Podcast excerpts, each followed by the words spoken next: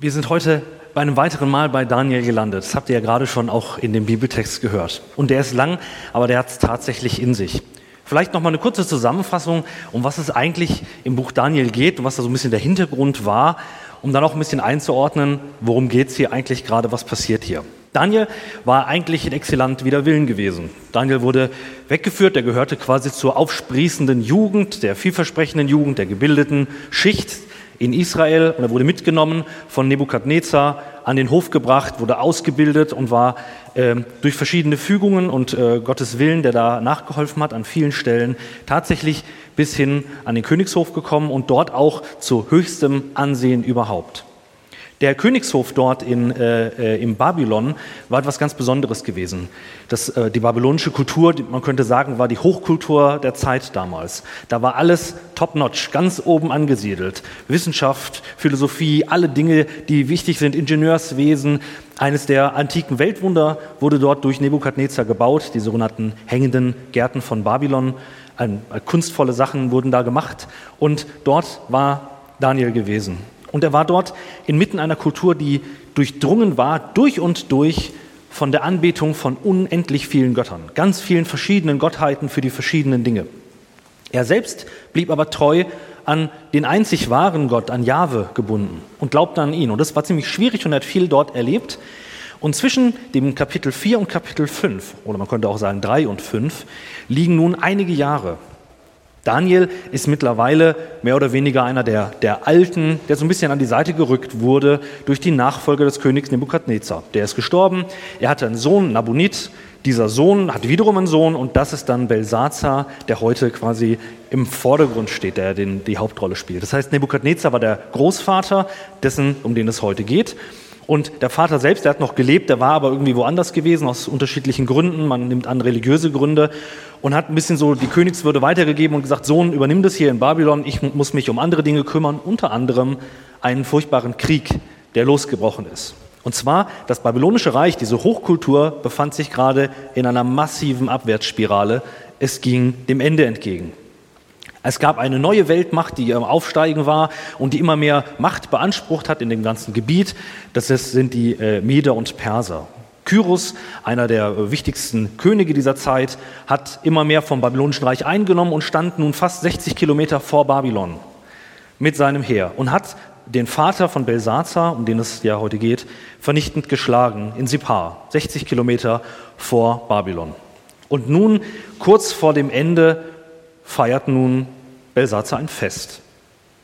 Jetzt können wir sagen, Moment mal, Moment mal, hat der nicht anderes zu tun? Warum feiert der denn überhaupt ein Fest? Was gibt es denn hier zu feiern? Es geht doch gerade irgendwie dem Ende entgegen, da müsste doch Untergangsstimmung sein. Es gibt verschiedene Möglichkeiten, wie es dazu gekommen ist, dass da so eine ausgelassene Orgie gefeiert wurde. Und ich möchte gleich kurz erklären, warum es tatsächlich nicht ein Fest war, sondern tatsächlich das, was wir heute vielleicht eine, eine Orgie bezeichnen würden. Der erste Grund könnte sein, dass er versucht hat, den Verteidigern Mut zu machen und zu sagen, wir schwören uns gemeinsam ein, feiern nochmal unsere Siege, unsere Vergangenen, erinnern uns nochmal an die großen Taten der Vergangenheit und dann werfen wir uns quasi dem Feind entgegen. Es könnte aber genauso gut sein, dass diese Feier, wie gesagt, eine Feier im Anblick des Untergangs war. Zu sagen, naja, wenn wir morgen oder übermorgen eingenommen werden und überrannt werden und keine Chance haben, dann können wir jetzt auch nochmal alles knallen lassen, trinken wir den besten Wein auf, lasst uns essen und trinken, denn morgen sind wir tot. Das wäre auch möglich. Und in diesem Überschwang, den sie dort feiern, passiert Folgendes. Belsazar, der selbst quasi mit den ganzen Sachen in Israel nichts zu tun hatte, lässt die Tempelgeräte kommen und mit denen zu feiern. Diese Tempelgeräte aus dem Tempel in Jerusalem waren natürlich dem Gott des Alten Testaments, Jahwe, geweiht. Und er lässt die kommen und was macht er mit denen? Er benutzt die, um sich zu betrinken. Das hat Symbolcharakter. Möglicherweise wollte er damit die anderen erinnern und sagen, seht mal, was wir alles besiegt haben, welche Götter wir besiegt haben, wir sind stärker als alle, die kommen, lasst uns gemeinsam mutig dem entgegengehen. Und was macht er mit diesen Geräten? Er benutzt sie, man sagt profan, er profanisiert sie, er entweiht sie, er entheiligt sie. In diesem ganzen Saufgelage wird rumgegeben und steht auch ausdrücklich drin, alle haben davon getrunken, was genommen und alle haben das benutzt. Diese Feier, diese Sause, könnte man sagen, ist tatsächlich sehr aufsehenerregend. Und zwar einer der spannendsten Verse äh, darin finden wir gleich am Anfang. Ich möchte hier kurz, das ist eines der bekannten Bilder zu diesem Gastmahl. Das nennt sich Belsazars Gastmahl von Rembrandt. Tatsächlich ein bisschen sehr züchtig, die sind alle noch angezogen. Das sah in Wirklichkeit vermutlich deutlich anders aus. Hier, König Belsazar gab ein prächtiges Festmahl für die tausend wichtigsten Männer seines Reiches. Er saß ihnen gegenüber zu Tisch und trank Wein. Im Rausch befahl er, die goldenen und silbernen Becher zu holen. Im Rausch. Wortwörtlich übersetzt steht hier, unter dem Befehl des Weines. Und das ist ein wunderbares Beispiel für Ironie in der Bibel. Denn eigentlich ist der König in Babylon derjenige, der befiehlt, der bestimmt und der souverän ist. Niemand befiehlt dem König. Niemand wäre hingegangen zum König und gesagt, du, mach mal Folgendes. Das hätte sich niemand getraut, der wäre ein Kopf kürzer gewesen. Und hier sehen wir aber auf einmal, dass dieser König selbst unter dem Befehl des Weines steht, also im Suff quasi war und nicht mehr Herr über sich selbst. Und ich finde das spannend. Man denkt sich manchmal diese großen Machthaber als irgendwie mehr als Menschen, größere als Menschen. Und in Wirklichkeit braucht es nur eine Flasche Wein, um diesen König auf die Knie zu zwingen. Ist eigentlich verrückt, oder? Also der, der über alles bestimmt ist, in Wirklichkeit derjenige, der hier rumkommandiert wird. Das ist, finde ich, aufsehenerregend. Belsatzer holt nun die Tempelgeräte und es kommt, nachdem nun die Schrift an der Wand kommt, also ein Rätsel, was dort in aramäischer Sprache an die Wand gezeichnet wurde, was erstmal nicht deutbar war, da gibt es einen dramatischen Auftritt der Königsmutter. Sie kommt zu dem Fest herein. Und das ist was Interessantes. Sie kommt zu dem Fest herein. Es ist so, wäre das nur eine einfache königliche Hoffeier gewesen, so wie wir uns vielleicht irgendwas am britischen Königshof im Empfang vorstellen oder so, dann wäre die Königsmutter immer dabei gewesen. Und auch die Königin wäre dabei gewesen. Die sind aber nicht dabei. Hier steht Frauen und Nebenfrauen. Das ist ein bisschen euphemistisch ausgedrückt. Das waren quasi ein, eine riesige Anzahl eines Harems von einem Konkubinat, die da waren. Das waren quasi, man könnte vielleicht sagen, heute würde man sagen, das ist eine, eine, eine Feier mit einem Haufen Prostituierter gewesen da waren diejenigen, die hoch standen, als Frauen nicht eingeladen gewesen. Sie standen von außen da. Und als diese Aufregung bekannt wird, kommt nun die Königsmutter, tritt auf und sagt, Moment mal, ich glaube, es gibt jemanden, der deuten kann, der das erklären kann. Da war nämlich ganz früher jemand. Da gab es noch einen, einen Typen, der müsste sehr, sehr alt sein, der hieß Daniel. Hol den doch herbei, der kann dir nun die Schrift deuten. Und es ist spannend, die eigenen Wahrsager, und das waren ganze Kohorten von denen, waren unfähig, was damit anzufangen. Das ist tatsächlich auch ein sehr kompliziertes Zahl- und Worträtsel. Ähm, seitenweise wird es in den Auslegungen erklärt. Wer es interessiert, dem kann ich mal versuchen, das zusammenzufassen. Das würde jetzt aber heute ein bisschen zu weit führen. Und die Leute konnten das nicht lesen, auch wenn sie Aramäisch konnten. Die wussten, kannten die Sprache also, aber sie wussten damit überhaupt nichts anzufangen. Die konnten nichts daraus deuten. Also wird nun Daniel geholt. Und das Spannende ist, auch hier, der König versucht, sich eine günstige Deutung zu verschaffen. Er sagt ihm, wenn du mir die Deutung gibst, dann kleide ich dich in königlichem Gewande, du kriegst Gold, wirst Gold behangen und wirst richtig mächtig sein. Das ist bewusst oder unterbewusst so der Versuch gewesen, sich irgendwas Günstiges auszusuchen, zu sagen, hey, deute mir das auch möglichst äh, so, wie ich das gerne hätte. Du wirst auch reich beschenkt werden. Und Daniel natürlich als Mann Gottes weiß das von sich und sagt, Moment mal, ich lasse mich nicht bestechen. Ich behalte, was du mir geben willst, ich gebe dir trotzdem die Deutung. Ich möchte dir erklären, was passiert ist. Warum ist diese Episode eigentlich wichtig? Man könnte ja sagen, das ist so ein bisschen so Zeitgeschichte damals gewesen. Was hat das denn eigentlich mit uns überhaupt zu tun? Was hat das im Kontext vom ganzen Buch Daniel überhaupt für eine Rolle? In der Geschichte um Belsazar sehen wir ein wichtiges Thema des Buches Daniel ganz praktisch ähm, aufgeschlüsselt. Und zwar, dass Gott der Herr der Geschichte ist. Gott ist der Herr der Geschichte. Geschichte meint ja natürlich nicht die Geschichte, die ich in einem Buch lese, sondern die Geschichte im Sinne der Historie, der Geschichte der ganzen Welt. Gott ist der Herr der Geschichte. Ich habe auch hier äh, von meiner Tochter äh, ausgeliehen äh, einen Globus mitgebracht. Dieser Globus ist ziemlich groß. Und manchmal glauben wir uns, dass Gottes Einfluss in diesem Globus ähm, sich überwiegend jetzt mal so auf so einen, so einen Bereich hier in Israel bewegt und heute leben wir hier vielleicht noch so, ja, hier vielleicht hat Gott auch noch was zu sagen, aber ein Großteil der Welt funktioniert irgendwie alleine.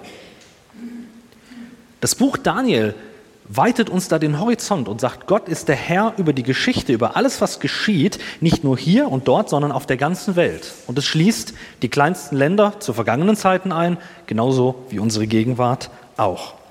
Gott ist eben nicht nur ein Gott in der Geschichte, sondern er ist der Gott der Geschichte, der Geschichte im Ganzen. Das heißt, Aufstieg und Fall von Weltreichen sind nicht in erster Linie des Menschen Angelegenheit, sondern da hat Gott seine Finger tatsächlich drin.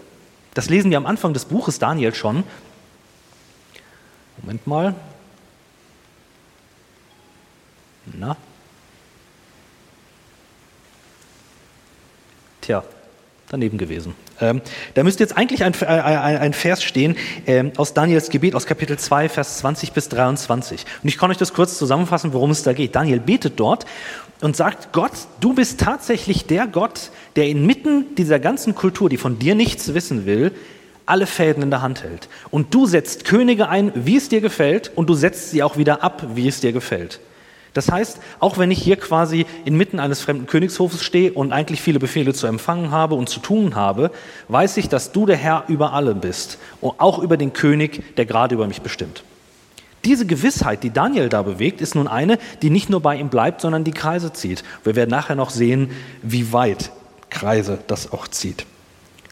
Nebukadnezars Reich, der Aufstieg und der Fall von anderen, die davor waren und denen, die danach kommen, haben ein Ziel. Sie münden nämlich in Gottes ewigem Reich. Das ist das ganze Buch Daniel. Da geht es ab dem, ab dem Reich von Nebukadnezar hin zu ganz verschiedenen und prophetischen Visionen in die Zukunft. Und am Schluss endet das Ganze in Gott, der sein eigenes Reich aufrichten wird. Das ganz anders ist als all diese anderen davor. Darum ist das Buch Daniel ein Buch, das uns die Geschichte aufschließen will, nicht nur im Sinne von uns Geschichten erzählen, sondern uns zeigen möchte, dass Gott handelt mit einem Ziel. Das ist sehr, sehr wichtig, denn es ist heute keine Selbstverständlichkeit, dass wir ein solches Verständnis von Geschichte haben. Vielleicht habt ihr schon mal gehört, dass sich in der Geschichte, äh, Geschichte immer alles wiederholt. So ein klassischer Satz. Eigentlich wiederholt sich die Geschichte nur einfach in anderen Zeiten, aber es ist immer wieder das Gleiche.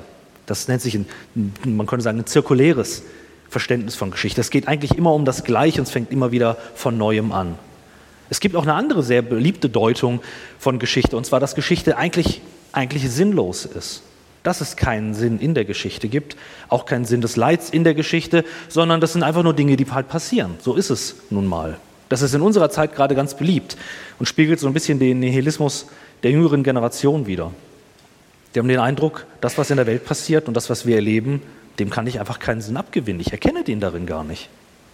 Und dann gibt es diejenigen, die sagen, nein, Geschichte hat ein Ziel, die geht in eine Richtung und die hat ein Ende. Da gibt es eine, einen Pfeil, der in eine Richtung geht. Und Daniel ist ein Buch, das begründen will, warum die Geschichte eben nicht ziellos und wahllos ist, sondern hinter dem Ganzen ist Gott am Wirken, der zu seinem Ziel und zu seinem Reich kommt. Das sehen wir im Buch Daniel. Gott ist der Herr der Geschichte. Warum ist das für uns heute relevant? Ganz einfach deswegen, weil die Souveränität dieses Gottes, dieses Königs über allen Königen für uns heute eine Zumutung ist. Das ist eine Zumutung. Das würde nämlich bedeuten, dass wir nicht aus dem Schneider kommen und sagen, Gott steht neben der Welt und sieht, was alles hier für Konflikte sind und Probleme sind auf der Welt ähm, und schaut nur von außen da drauf, sondern wir müssen sagen, auch wenn ich nicht verstehe, Gott ist am Handeln in dieser Welt und nicht weniger in Israel als in Russland, als in Deutschland, als in Asien, Afrika oder wo auch immer. Und das wird irgendwann unangenehm, weil wir merken dann, hm, wenn wir Gott dann nicht irgendwie vorretten können von dem, was in der Geschichte geschieht, dann heißt es doch, dass ich ihm vertrauen muss in dem Ganzen. Und das fällt schwer. Wir müssen nur mal in den Ukraine-Konflikt gehen. Wie schwer ist es zu sagen, okay Gott, du bist auch nicht weniger Herr und König über die Ukraine als vorher. Das geht einem schwer über die Lippen. Deswegen, die Souveränität Gottes ist nicht einfach nur so ein theologischer Satz, der irgendwo steht, sondern eine Zumutung für mein Herz, weil es bringt mich dazu, ihm vertrauen zu sollen und zu wollen. Nun ist die Frage, wie zeigt er sich denn als derjenige, der der Herr ist über die Geschichte? Und zwar in dem Text wird es deutlich und auch im ganzen Buch Daniel, dass Gott der Gott ist, der erhöht und erniedrigt oder man könnte vielleicht sagen demütigt. Wenn wir an Erhöhung denken, dann denken wir, okay, groß machen, groß rauskommen oder so, das fällt uns irgendwie leichter. Bei Demütigen, das hat für uns Menschen schnell so einen, einen sehr entwertenden Charakter. Wenn ein Mensch gedemütigt wird, dann denken wir daran, dass das irgendwas Entwürdigendes ist für diesen Menschen, dass er herabgesetzt wird und schlecht behandelt wird. Wenn Gott demütigt, dann entwertet er uns nicht als Menschen. Wenn Gott demütigt oder erniedrigt, ist das nicht, dass er sagt, du bist, du bist unwichtig oder bedeutungslos oder wertlos. Vielmehr ist, äh, meint Ent, äh, Erniedrigung, dass Gott uns auf die Höhe bringt, die wir als Menschen eigentlich haben und wir ihn selbst erkennen als Gott in seiner Größe. Gott erniedrigt uns, das bedeutet, wir erkennen uns, wie wir eigentlich sind und was wir können und auch nicht können. Und auf der anderen Seite erkennen wir, wie groß und wie herrlich Gott ist und was er kann. Gottes Erniedrigung ist also nicht in dem Sinne gemeint, dass das irgendwie äh, ein Herabsetzen, ein willkürliches Herabsetzen von irgendjemandem wäre. Vielmehr dient die Erniedrigung einem Plan. Gott erniedrigt Menschen und erhöht Menschen, um damit seinem Ziel näher zu kommen. Bei Nebukadnezar, dem Großvater, sehen wir das in einer ganz tollen Art und Weise, in einem ganz packenden Bericht. Nebukadnezar war der Weltherrscher gewesen, äh, der Großvater und ich lese euch ab Vers 17 einmal vor.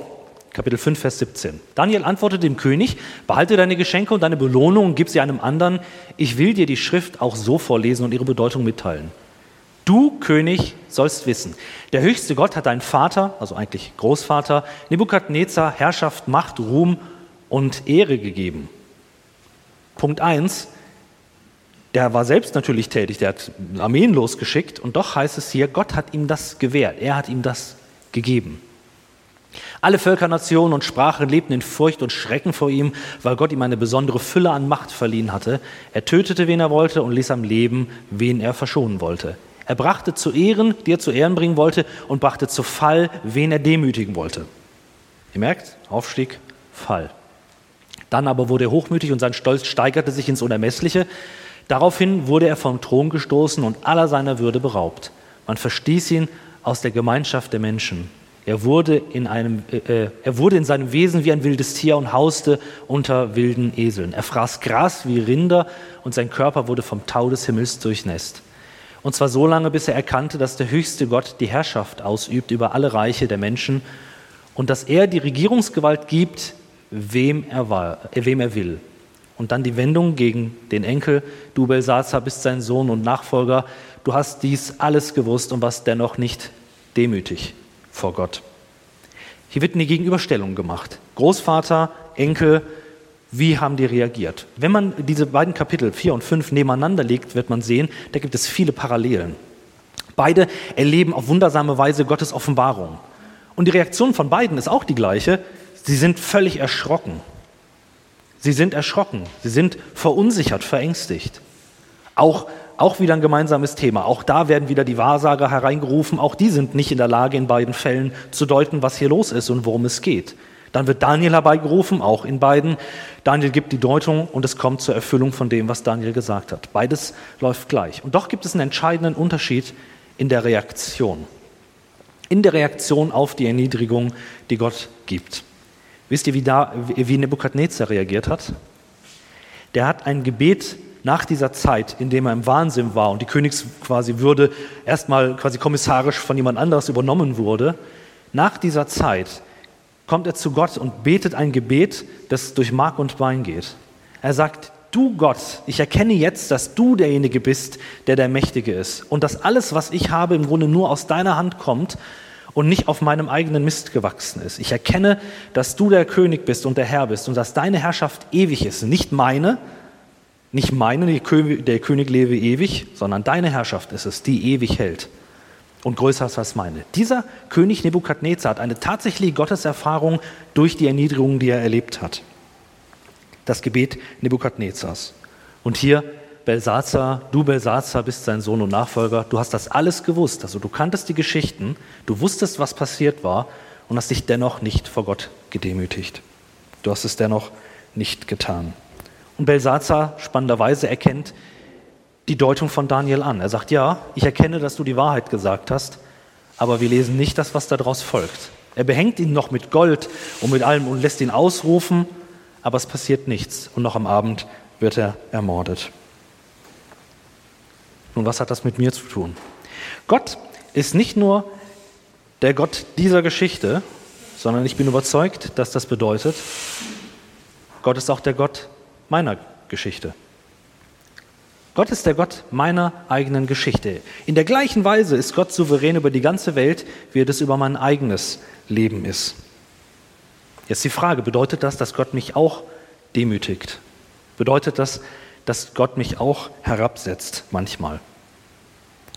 Wenn wir mal einen Blick ins Neue Testament werfen, werden wir sehen, dass Demut dort als eine Tugend beschrieben wird, also etwas Gutes. Demütig zu sein ist etwas Positives. Aber hast du dich mal gefragt, wie man demütig wird? Glaubst du, man wird demütig, indem man sich dazu entscheidet, demütig zu sein? Und sagt, hey Gott, heute fange ich an. Ich glaube, Demut, Demut wäre super. Ich fange mal damit an. Kriegt man so Mut?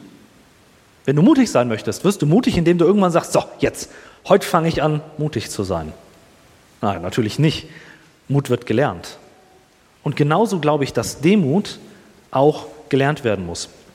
Wenn Gott uns demütigt, dann ist es nichts anderes, als dass er uns den Weg der Demut aufzeigt und uns in Situationen bringt, in denen wir das lernen können. Wenn Gott mich demütigt, dann bedeutet das, dass meine Abhängigkeit von Gott, meine begrenzten Ressourcen, meine angeschlagene Gesundheit, all diese Dinge dazu dienen sollen, mir zu zeigen, wer ich bin, und zwar ein endliches Geschöpf, aber mir auch zeigen können, wer Gott ist, und zwar der unendliche Gott und Retter. Gott führt mich manchmal bewusst in Situationen, in denen ich Schweres erlebe. Und gleichzeitig sind diese Situationen der Ort seiner Gnade, an der er mich trifft und mich bewegt. Vielleicht hast du das selber mal erlebt, dass du in einer besonderen schwierigen Phase warst und doch in dieser Phase Gottes Gnade erleben durftest, aber diese Phase deswegen nicht vorbeiging. Vielleicht warst du mal in Not, vielleicht in gesundheitlicher Bedrängnis und Not und hast gebetet und Gott hat dir Gnade gegeben und trotzdem dich noch nicht gesund gemacht. Vielleicht sitzt du gerade hier und hast genau dieses Phänomen an dir am Leben und du merkst, ich leide, Gott nimmt mir dieses Leid erstmal nicht. Und trotzdem erlebe ich, dass er mir mit seiner Gnade nahe ist und mir hilft. Gott ist ein Gott, der Gnade gibt, aber manchmal ist es eben eine schwere Gnade. In Matthäus 16 lesen wir, dass Jesus von sich sagt, wer mir nachfolgen will, dem nehme sein Kreuz auf, mein Kreuz, sein Kreuz auf sich und folge mir nach. Wenn wir Jesus nachfolgen wollen, wer sind wir, dass wir glauben, wir wären diejenigen, die ohne Kreuz auskommen, die ohne diese Demütigung auskommen, die ohne die Niedrigkeit auskommen. Ich habe manchmal den Eindruck, dass wir als Christen so gerne es hätten, dass Jesus den Weg der Demut gegangen ist, wie bei einer Autobahn, so der Fahrradweg neben der Autobahn. Wir würden gerne auf der Autobahn bleiben, also dass Jesus den Weg der Demut gegangen ist, schön und gut. Wir, wir laufen nebendran oder gucken immer so runter und sagen, aha, aber ich fahre dann doch lieber quasi den, den breiten, gut geteerten Weg, der einfacher ist. Aber Jesus nachfolgen bedeutet, dass wir auf demselben Weg hinter ihm herlaufen. Wir sind natürlich nicht Jesus, ohne Frage. Aber wer sind wir, dass wir glauben, wir kommen über einen anderen Weg ihm nach? Ich möchte euch diesen Gedanken noch einmal mitbringen in anderen Worten von äh, Thomas von Kempen. Thomas von Kempen war ein Augustiner, äh, äh, Augustinermönch gewesen, der ein Andachtsbuch geschrieben hat. Es war ein Vorläufer von den Leuten, die wir heute als Reformatoren kennen, also Martin Luther, Johannes Calvin und so weiter. Der hat mal in seinem Andachtsbuch ähm, Nachfolge Christi, das ist sehr alt, ein alter Sprachgebrauch, aber doch einen sehr erschütternden Gedanken formuliert, den ich euch gerne mitbringen möchte. Da heißt es, Jesus hat jetzt viele, die in seinem himmlischen Reiche gern oben ansitzen möchten, aber wenige, die mit ihm das Kreuz hier tragen wollen. Viele, die ihn immer nach Tröstung lüstern sind, aber wenige, die gern leiden wollen. Viele Tischgenossen, aber wenige Freunde der Enthaltsamkeit. Alle möchten sich gern mit Christo freuen, aber wenige wollen für ihn etwas leiden. Viele folgen Jesus nach bis zum Brotbrechen, aber wenige trinken den, äh, bis zum Trinken des Leidenskelchs. Viele verehren seine Wunden, aber wenige folgen ihm bis zur Schmach des Kreuzes. Ich muss sagen, als ich das das erste Mal gesehen hatte und gelesen hatte, hat mich das echt hart getroffen, weil darin die Frage steckt, zu wem gehöre ich eigentlich hier? Zu wem gehöre ich? wenn es um christliche Festivals geht und großartige Dinge, die wir erleben, da bin ich sofort dabei. Klasse, super, tolle Erfahrungen mit Gott machen ist auch was Tolles. Aber bin ich auch bereit, diesen anderen Weg zu gehen? ihn anzunehmen, nicht als einen Zufall, der mir nur widerfahren ist, sondern zu sagen, Gott, ich nehme auch das aus deiner Hand. Ich begreife nicht warum. Ich nehme es aber aus deiner Hand und möchte mich demütigen vor dir und auf die Knie gehen. Ich möchte abschließen mit einem, ähm, mit einem Beispiel, dem, bei dem wir das sehen können, wo diese schwere Gnade Gottes greifbar wird. Und als Beispiel möchte ich euch da den Paulus bringen, den Apostel Paulus. Viele von euch haben so den Eindruck, Paulus, Apostel, der muss ja ein Megatyp gewesen sein, dass alle gesagt hätten, grandioser Typ und Mann, so einen hätten wir gerne als Pastor. Ohne Frage. Also ich bin mir nicht sicher, wie der heute ankommen würde, ohne, äh, das ist eine andere Frage. Aber dieser Paulus war in Wirklichkeit einer, als die Leute ihn gesehen haben, haben sie gedacht, wie? Der Typ, der soll, nee, wir haben ja die Sachen gelesen, die, nee, der Typ, nee, Überhaupt nicht. Der ist ja völlig unscheinbar, schwächlich und irgendwie unansehnlich. Also der ist irgendwie nichts Besonderes. Wir hatten so einen strahlenden Held erwartet und dann kommt da irgendwie so ein Typen, den wir wirklich bei uns eher so in der letzten Reihe positionieren wollen und auf dem Foto eher jemanden da vorstellen, der ein bisschen hübscher ist als der. Dieser Paulus selber ist einer, der Leid kennengelernt hat auf besondere Weise. Und zwar berichtet Paulus an einer Stelle, wie er selbst mit einem, mit einem Leid gerungen hat mit Gott. Da gab es etwas, das nannte er den, den, den, den Pfahl im Fleisch. Also man könnte sagen, das war wie ein, was schmerzvoll, der Stachel wird das auch manchmal genannt. Der Stachel im Fleisch, Fleisch meint da seinen Körper. Und er spricht da an auf ein Leiden, was nicht genau beschrieben ist. Man weiß nicht genau, was es war, aber es war ein körperliches Leiden, was er hatte. Und es heißt dort, und ich betete zu meinem Herrn und betete, Herr, nimm mir diese Schmerzen, nimm mir dieses Leid. Und Gott antwortet ihm, lass dir an meiner Gnade genügen. Lass dir an meiner Gnade genügen. Er sagt nicht, du bist ein besonderer Mitarbeiter, ich muss dich möglichst lange gesund halten, deswegen stelle ich deine Gesundheit wieder her. Er sagt ihm, lass dir an meiner Gnade genügen. Ich habe mich mal gefragt, was es bräuchte, dass ich in der Lage bin, so etwas auch mal zu sagen. Mitten der Not, die ich erlebe, sagen kann, Herr, deine Gnade reicht tatsächlich. Die reicht für mich, sie reicht für dich, und sie reicht auch in den Momenten, wo ich nicht weiß, warum du so handelst, wie du handelst. Wenn wir jetzt zurückgucken auf diesen Predigtext und das, worum es hier geht, möchte ich es nochmal kurz zusammenfassen. Wir dürfen wissen, dass Gott der Herr über die Geschichte ist. Er ist nicht nur ein Spieler in der Geschichte der Welt, sondern er ist der Autor der Geschichte der Welt. Genauso ist er auch der Autor über die Geschichte in meinem eigenen Leben, die ich erlebe. Und in allen Höhen und Tiefen, die ich erlebe, darf ich vertrauen und wissen, dass er es gut mit mir meint und dass ich mich vertrauensvoll an ihn wenden darf. Denn nichts, was mir geschieht, ist Zufall, sondern es ist alles in seiner Hand. Lasst uns gemeinsam den Mut haben, auch den Weg der Demut zu gehen und es anzunehmen, wo Gott uns auch demütigt, um zu erkennen, wer wir vor ihm sind und zu erkennen, wer er eigentlich ist. Ich möchte zum Abschluss der Predigt noch ein Gebet sprechen und möchte euch bitten, dazu aufzustehen, so es euch nötig, möglich ist.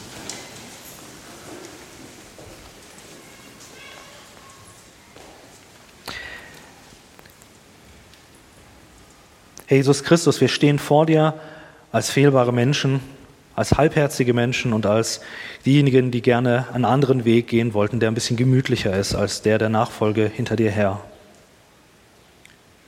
Herr, und du siehst auch, wie oft wir uns sperren gegen die Lektion, die du für uns hast, wo du uns an die Hand nehmen möchtest und hinter dir herziehen auf einem Weg, der uns Demut lehrt, Herr, wir möchten dich darum bitten, dass wir offen werden, sie anzunehmen, dass wir erkennen dürfen, dass es kein schlechter Weg oder entwertender Weg ist, sondern dass wir gerade dadurch echten Frieden erfahren dürfen und zu wahrer Freiheit kommen. Bitte lass uns in den Wirren unseres Lebens erkennen, dass du der Autor bist unserer Geschichte, dass du der Herr bist über die ganze Situation, dass du in der Lage bist, uns zu retten. Aber schenke du uns auch Vertrauen da, wo du uns in der Situation belässt und gib, dass wir ausharren und darauf vertrauen, dass du es zu einem guten Ende führst. Herr, ich bitte dich um all diejenigen, die Leid tragen und gerade da, damit kämpfen, weil sie nicht erkennen, wo deine Hand in ihrem ganzen Leben auch da sichtbar werden soll. Zeige du dich jedem, der es nötig hat, der Sorge trägt, der Angst hat und der nicht weiß, wie du es noch weiterführen wirst. Schenke du uns Vertrauen und lehre du uns Glauben, Herr. Danke, dass dein Kreuz, das wir auf uns nehmen können, dass es nicht so schwer ist wie das, was wir uns selber aufladen wollen. Führe du uns in Freiheit und danke für deine Vergebung da, wo wir versagen, auf dem Weg. Amen.